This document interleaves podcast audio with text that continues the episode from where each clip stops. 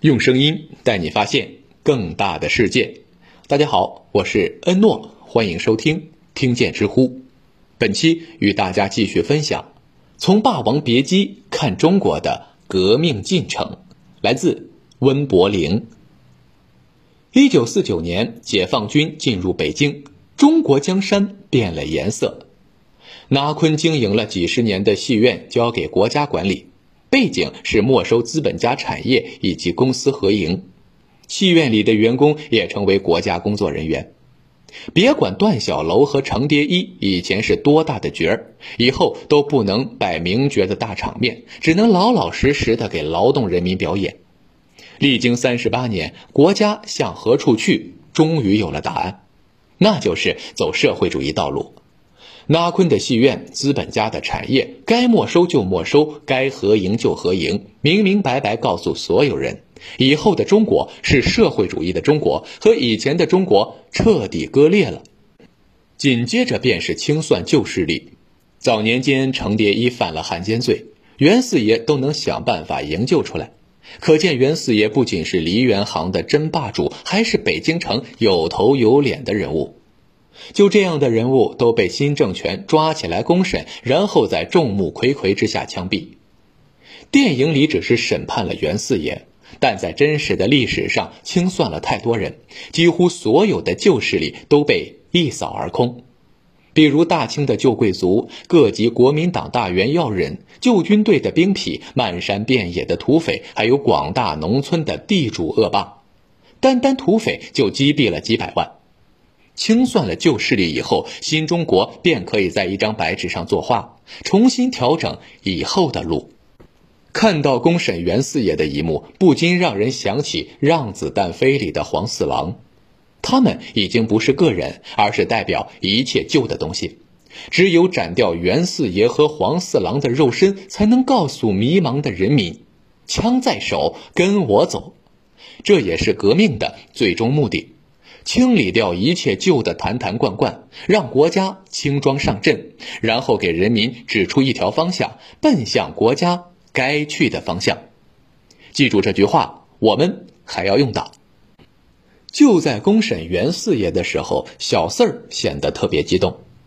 小四儿是程蝶衣捡回来的孩子，从时间上来算，小四儿出生于一九三二年左右，新中国成立时差不多二十岁。他一直生活在程蝶衣的阴影下，任打任罚，任劳任怨。要说心里没有憋屈，肯定是骗人的。小四儿其实也是底层人民的代表，他们之前被压迫、被奴役，从来没有反抗的机会，和千百年来底层人民的命运是一样的。但是在公审袁四爷的时候，小四儿发现了另外一种力量，而这种力量绝对超越曾经的旧束缚。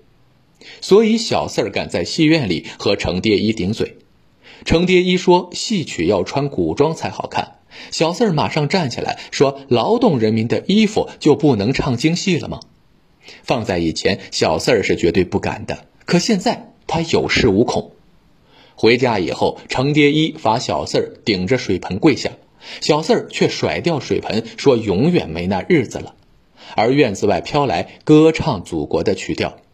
这只能说明一个问题：人民已经被组织起来，知道以后向何处去了。还是我们之前说的，国家向何处去，人民向何处去，其实是硬币的两面，他们是共生共存的。只有国家知道做什么，人民才知道要做什么，而人民做的事情又会推着国家向前走。民国几十年没有解决的问题，新中国短短几年就解决了。但是，真的解决了吗？我们不妨点一下后退键，看看解放军进北京的时候到底发生了什么。解放军进北京以后，到戏院，整整齐齐地坐在下面，军纪特别良好，比国军不知强到哪里去了。台上唱的是段小楼和程蝶衣。程蝶衣吸食鸦片多年，已经伤了身体，导致唱戏的时候差声了，这在过去可是大罪。观众退票是轻的，抄起板凳把戏院砸了都有可能。拿坤吓得说：“人家想要什么就给什么，千万别动手。”意思就是能躲过这一劫就谢天谢地了，保住命就行。可是解放军的素质特别好，发现程蝶衣和段小楼唱不动了，那好，我们来唱军歌，向前向前向前的歌声唱起来。但是反过来看，程蝶衣的错误是众所周知的，很可能解放军却没有发现。从这里就可以看出来，他们对于生活常识和艺术理论是很欠缺的。由此进一步推论，他们知道国家向何处去，并且深信不疑，但是具体过程还要摸着石头过河。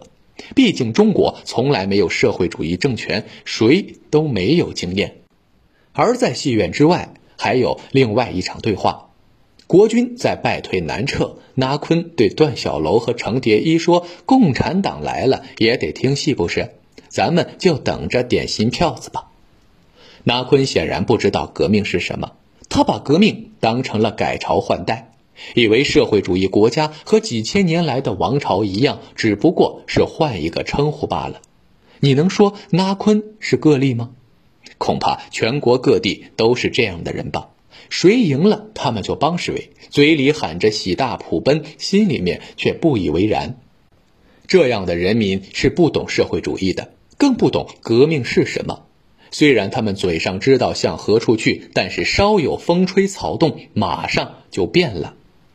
那坤和解放军是组织内和组织外的典型，一个遇到风吹草动容易变节，一个对具体过程不甚明了，容易走弯路。那么就需要让他们亲身体会到国家到底该向何处去，人民到底该向何处去。于是就有了十七年后的大革命。好了，本期的分享先到这里，感谢收听，欢迎关注、订阅、点赞、转发。我是恩诺，我们下期再见。